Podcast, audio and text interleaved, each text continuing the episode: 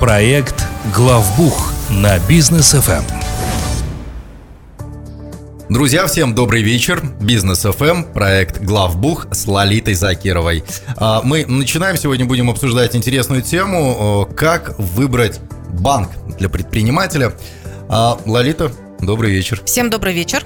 Так, ну вот очень актуальная тема в свете последних событий связанных с геополитикой, в том числе э, и на Казахстане это все тоже отражается. К сожалению, очень хорошие банки уходят с нашего рынка, которые нас обслуживали, которые предоставляли обалденный сервис.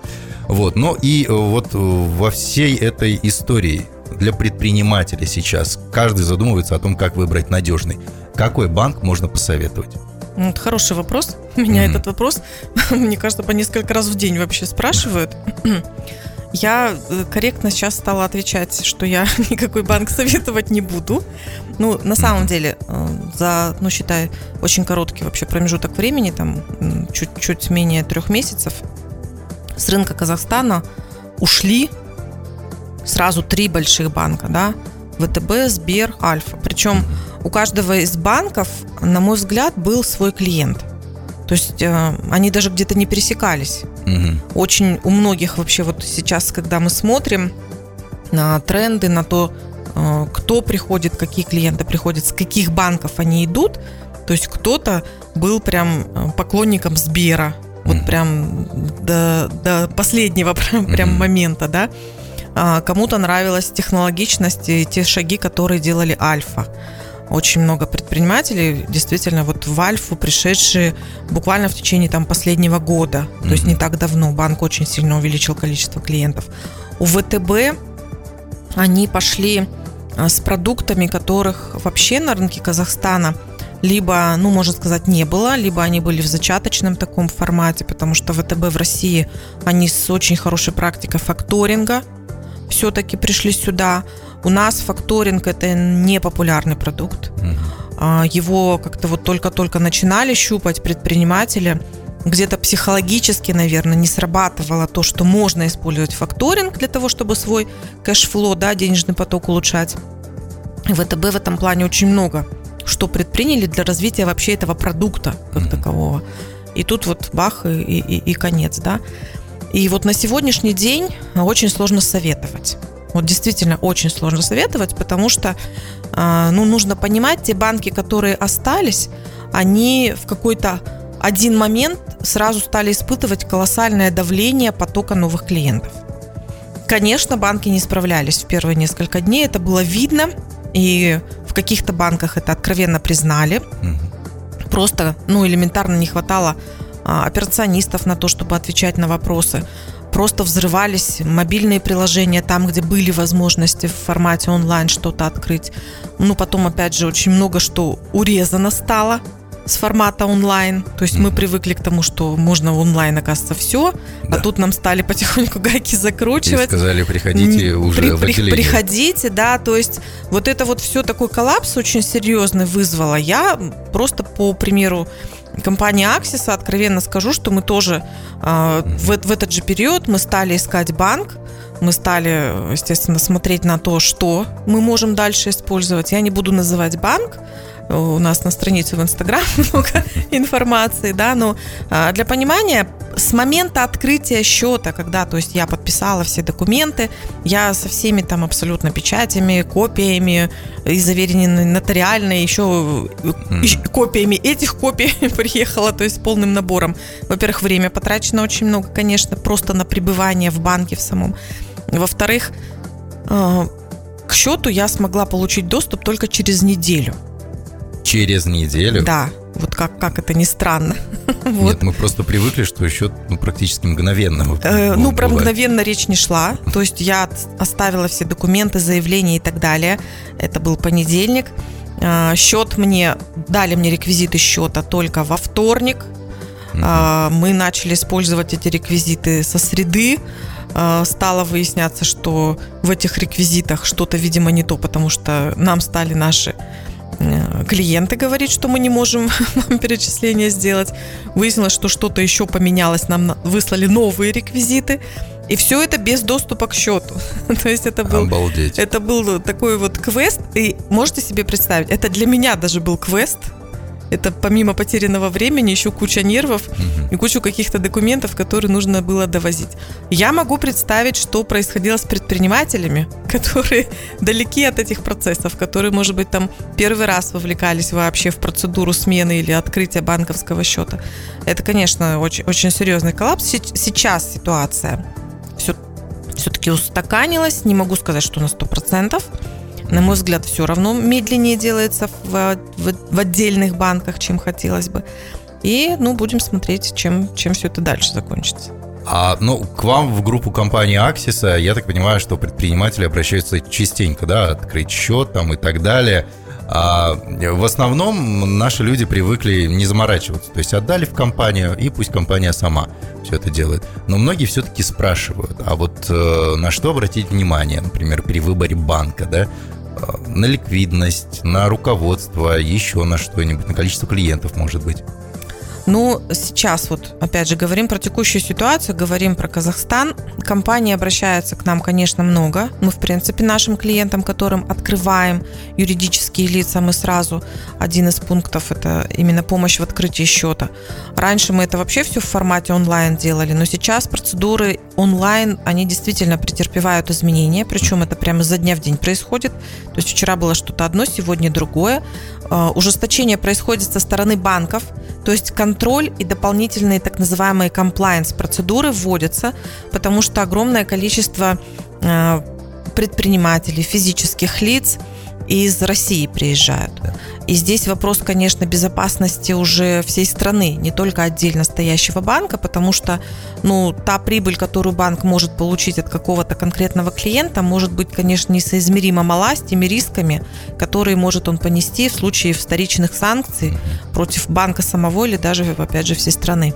Вот. А, и мы, конечно, стараемся сейчас, насколько это возможно, помогать клиентам, чтобы даже если есть необходимость клиенту ехать лично в банк, то чтобы он поехал с максимально полным пакетом документов. Но тоже сюрпризы случаются, к сожалению. То есть вот этот полный пакет документов, он вчера был один, а сегодня вот клиент поехал, выяснилось, что туда еще там пару каких-то бумажек добавилось. Причем, наверное, от банка к банку вот эти вот условия и количество документов меняются. Да, да, они совершенно не идентичны. У mm-hmm. разных банков разные требования, у каждого банка свой так, ну, уровень толерантности, я это mm-hmm. называю. То есть где-то что-то можно в таком формате, где-то вот обязательно только вот так, вот куча заявлений и так далее.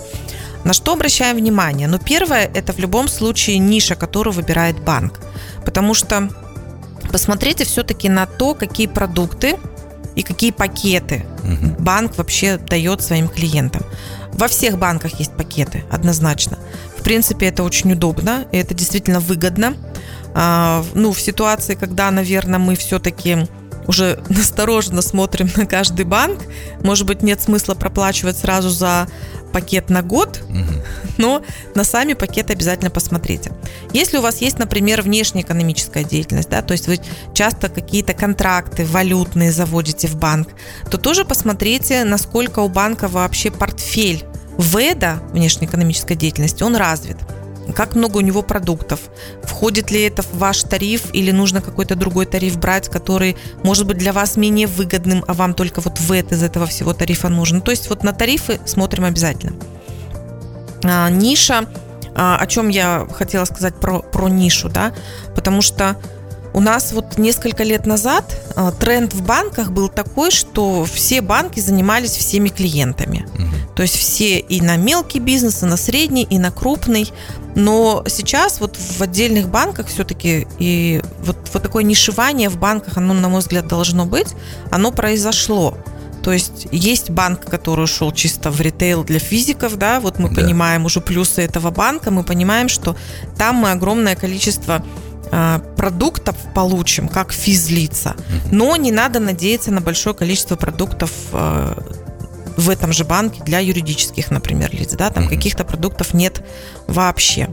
Вот. А если вы смотрите на какие-то взаимоотношения с другими банками. Тут тоже важно, потому что у нас есть банки, которые очень строго соблюдают санкционные списки. Они следят за тем, чтобы ни в коем случае не было никаких транзакций. Они даже на уровне своих информационных систем и программ банка, программного обеспечения установили запреты, то есть вы, даже имея счета в этих банках и пытаясь сформировать какие-то документы, которые, ну, по, по их мнению, не должны быть сформированы, то вы это сделать просто не сможете. Транзакция не пройдет. Вот. То есть ниша, ну, все-таки смотрите, да, на нишу. Я бы еще посоветовала посмотреть на отзывы. Но с отзывами э, вот всегда это, знаете, должно быть под таким вниманием, да, потому что человеческая психология, мы обычно отзыв оставим, когда мы негативим. Да. Это чаще, чем если мы оставим позитивный отзыв. Поэтому к отзывам ну, вот относимся осторожно, просто чтобы чей-то негатив и какая-то ошибка, может быть, разовая, не испортила, в принципе, вашего отношения к банку в целом. Угу, понятно, окей. Ну, мы привыкли же, что все у нас в телефоне, онлайн и так далее, а за это отвечает технологический э, как бы, аспект любого банка. Вот как определить, насколько будет удобно с банком работать онлайн? Потому что приложение скачиваешь, вроде бы все визуально красивые. А на что обратить внимание, да, вот в технологическом вопросе банка, чтобы потом было удобно с ним работать? Ну, смотрите, для предпринимателя однозначно проверяйте вообще наличие мобильного приложения. Вот. Ну, сейчас вроде бы у всех уже банков это есть, но все равно может оказаться, что какая-то там совсем усеченная модель. Уточняйте, отличается ли версия мобильная от полноценной версии, э, веб-версии, да, которую вы сможете на компьютере открыть, потому что это тоже важно. Потому что может оказаться, что у вас процессы построены таким образом, что в мобильной версии вы не сможете, ну, либо не, неудобно вам будет какие-то транзакции проводить. А потом вот, если мы говорим про мобильное приложение, то вот тут я бы на отзывы даже на негативные пообращала внимание. Mm. А, возможно, вы посмотрите на то, что действительно, ну, пользователям не понравилось, и вы для себя определите, а что для вас критично, а что это, ну, такое прям не страшное, вы с этим жить сможете. А, вот в банках, э, в принципе, сейчас практика есть такая, что вы можете скачать это приложение и попробовать его поиспользовать, ну, насколько там оно, конечно, дается к использованию. Вот, попробовать зарегистрироваться, то есть что-то что посмотреть визуально. Потому что красота это одно, а вот именно сам интерфейс, насколько он там для пользователя такой понятный, простой, это тоже отдельный квест.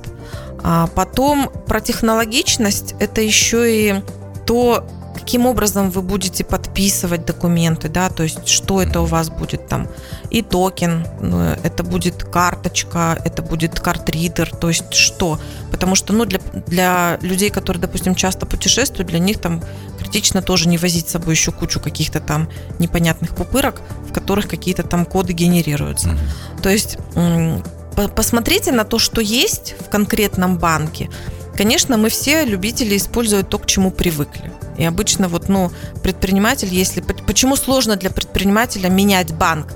Потому что он привыкает именно к интерфейсу, э, к процессу подписания. Вот эти два таких самых важных пункта. Даже про какие-то там внешнеэкономические контракты. Mm-hmm. Вот это вот предпринимателю все так относительно. Оно не стоит обычно на первом месте. И мобильные приложения, ну сейчас они, конечно, вот настолько распространены э, в качестве еще какого момента, вот тоже сразу, э, использование телефонов. Вот с чем тоже мы сталкиваемся на практике, что есть банки, в которых, например, на один и тот же номер ты не можешь прицепить несколько, грубо говоря, компаний. Mm. А у нас же у многих предпринимателей это, допустим, там несколько ТО, бывает, что там ИП. То есть это все, конечно, хочется видеть как-то в одной картине. И вот у банков а, либо вообще нет возможности прицепить это в одно а, мобильное приложение, либо это требует определенных дополнительных затрат с вашей стороны, подключения mm-hmm. определенных дополнительных опций. Вот это тоже лучше на месте в банке выяснить, чтобы потом, ну, как минимум, вам несколько раз не приезжать. Угу. Окей, хорошо. Но э, тема интересная, я так, у меня уже много вопросов на эту тему. А, сразу же после рекламы мы продолжим. Проект Главбух на бизнес FM. Ну а мы возвращаемся в студию, дорогие друзья. А, в проекте «Главбух» Лолита Закирова, основатель, руководитель группы компаний «Аксиса». А, компания, которая занимается и бухгалтерским аутсорсингом, и аудитом компаний. Ну и обсуждаем сегодня тему выбора банка для предпринимателей. И вот э, тоже немаловажный вопрос. Работа с документами да, что важно в работе с банком, э, какие документы, и можно ли вообще отказаться от бумажек. Ну, мы знаем отличный пример, там тот же самый Тиньков банк, да, в России. Был, по крайней мере, э, при Олеге Тинькове. Сейчас я не знаю тоже, что там с ним будет. Да, полностью онлайн-банк. Вот возможно ли такое в работе банк-бизнес вот в этой связке? Ну, наши банки, конечно, идут к этому, но стопроцентного избежания бумажного документа оборота – Э, к сожалению, пока не получается. И первое – это то, что сам банк зачастую требует наличия бумаги. То есть любое действие, которое ты хочешь добавить к своему там счету что-то, поменять, там тот же онлайн-банкинг подключить, ты должен зачастую приходить и делать это именно нарочно в каком-то отделении с заявлением там и так далее. А, Плюс есть определенная, конечно, специфика требований регулятора, когда со стороны Нацбанка есть ну, правила, и банки второго уровня, они, естественно, стараясь защитить себя, тоже требуют какие-то документы. А, ну, та же регистрация вот валютных наших контрактов, угу. как минимум контракт вам нужно будет в банк предоставить, чтобы у банка была прям копия, потому что присваивается прям номер этому контракту, и он уже будет в банке учитываться. На что еще обращаем внимание? Ну, э, бывают почему-то такие вот не очень хорошие случаи, когда банк теряет документы. К сожалению, такое у нас тоже происходило у клиентов. Это выясняли, конечно. В основном это все на уровне операционных отделов. А в банке вообще, в принципе, ну, специфика такая, что у операционистов у них достаточно большая текучка.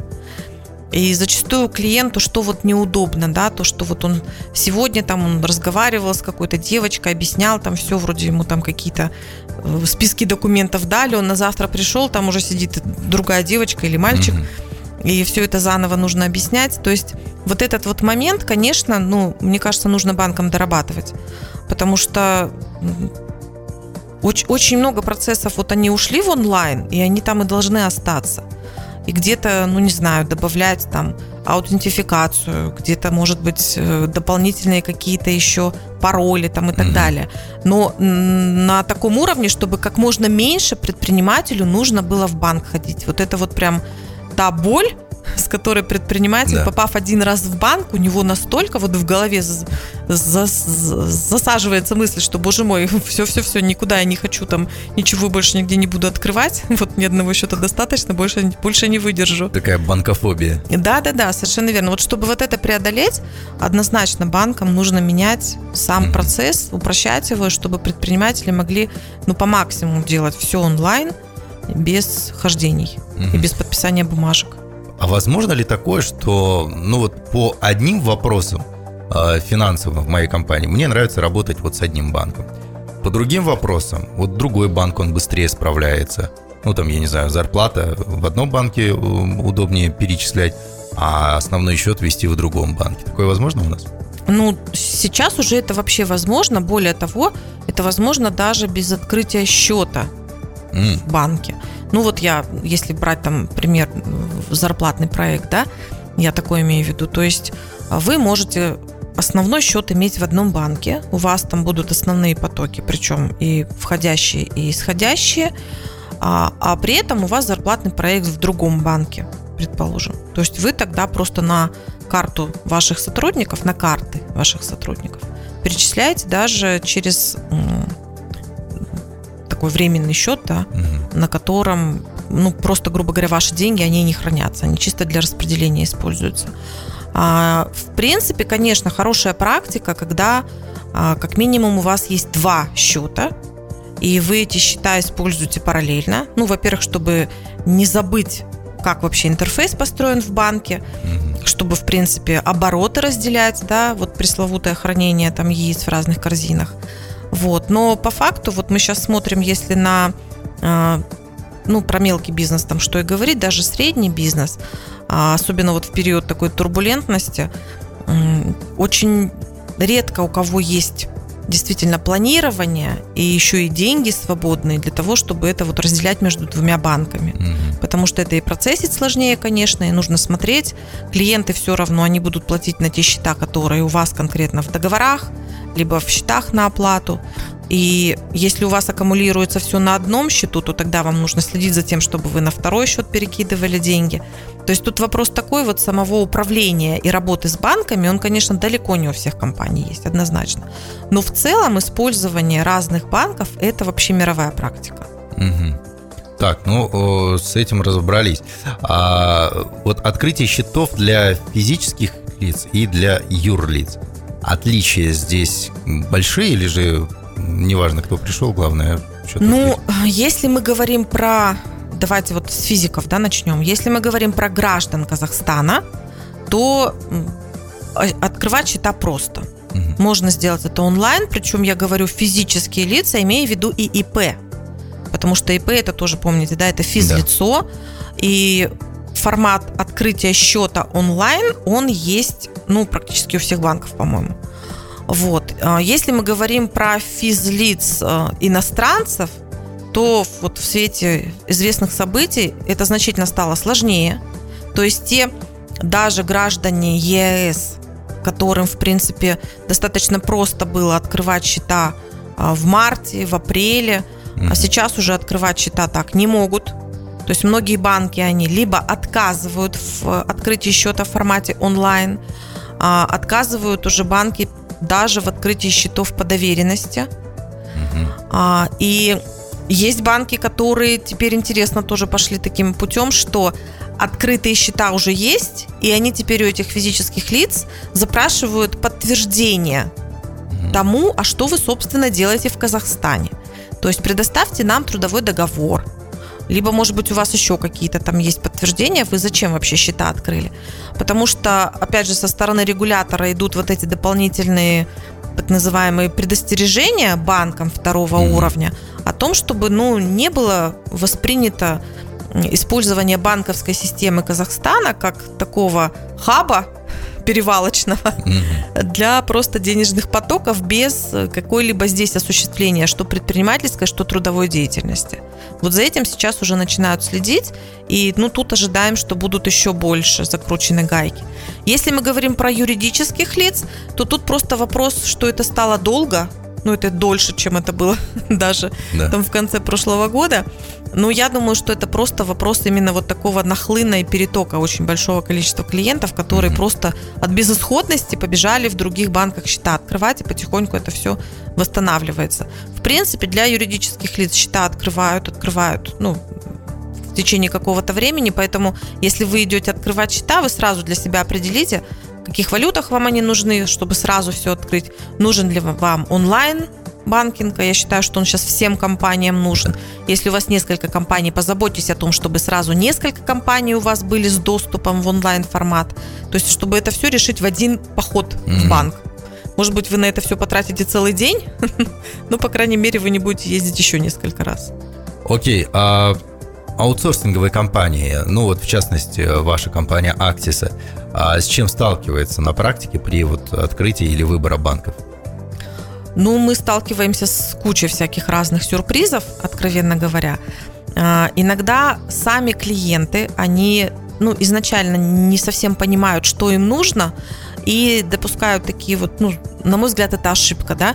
То есть вот клиент, например, говорит, «А, я буду получать оплату в основном, там, скажем, в тенге, но мне будут приходить и доллары, и там рубли условно, mm-hmm. да, и евро, там, и фунты, и открывают счета сразу во всех валютах. А, в принципе, это можно не делать. То есть, если у вас дальше никаких операций в этих валютах не планируется, то, в общем-то, нет необходимости абсолютно во всех валютах счета иметь.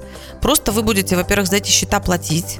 У вас будут, если там средства храниться именно в тех валютах, в которых вы открыли счета, то у вас будет и курсовая разница на эти валюты считаться. Ну, это уже по правилам там бухгалтерского учета. И, ну, просто как бы хранить валюту долго вам тоже никто не даст, скажем так. Но если вы даже не имея, к примеру, счета там в долларах, при этом получили какую-то оплату в долларах, которая абсолютно легальна, вы подтвердили банку, что это действительно платеж в ваш адрес, банк совсем согласился, банк вам эту сумму зачислит. Он вам зачислит, к примеру, на ваш тенговый счет, просто он ее сконвертирует по курсу, который есть на сегодняшний день. То есть, если это какие-то разовые вещи, нет необходимости на, на все про все счета открывать.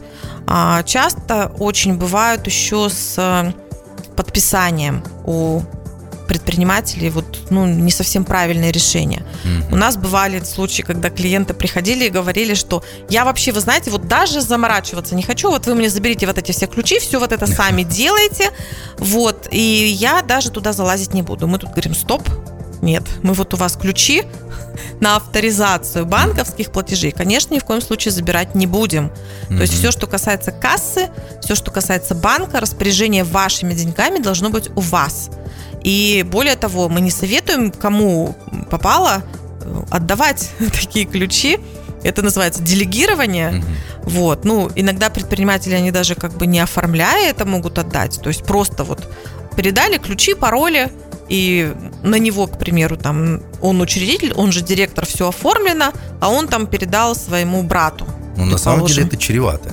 Конечно, это чреватая ситуация, когда потом оказывается, что все не совсем так, как предприниматель представлял, их достаточно много. На это мы тоже обращаем внимание. Мы здесь объясняем предпринимателям, что, пожалуйста, сразу, когда вы э, поедете в банк, вы, если хотите, чтобы мы вам делали платежные документы, вы сразу запросите ключ именно для входа, для создания платежных документов, для выгрузки mm-hmm. выписки, чтобы мы вас лишний раз не дергали, но ни в коем случае не для авторизации. То есть какие-то предприниматели вот в таком формате как бы соглашаются работать. Кто-то, э, наоборот, очень заинтересован, то есть э, я даже всегда вот, э, ну, такое поощряю, потому что предприниматели могут быть заинтересованы в том, чтобы попробовать, а как вообще это вот, что, что там такое в банке. Они сами начинают создавать платежные документы. Там тоже есть свои нюансы, но тут лучше, ну, конечно, если документов немного, попробовать mm-hmm. самим. Ну, просто хотя бы пощупать, научиться действительно.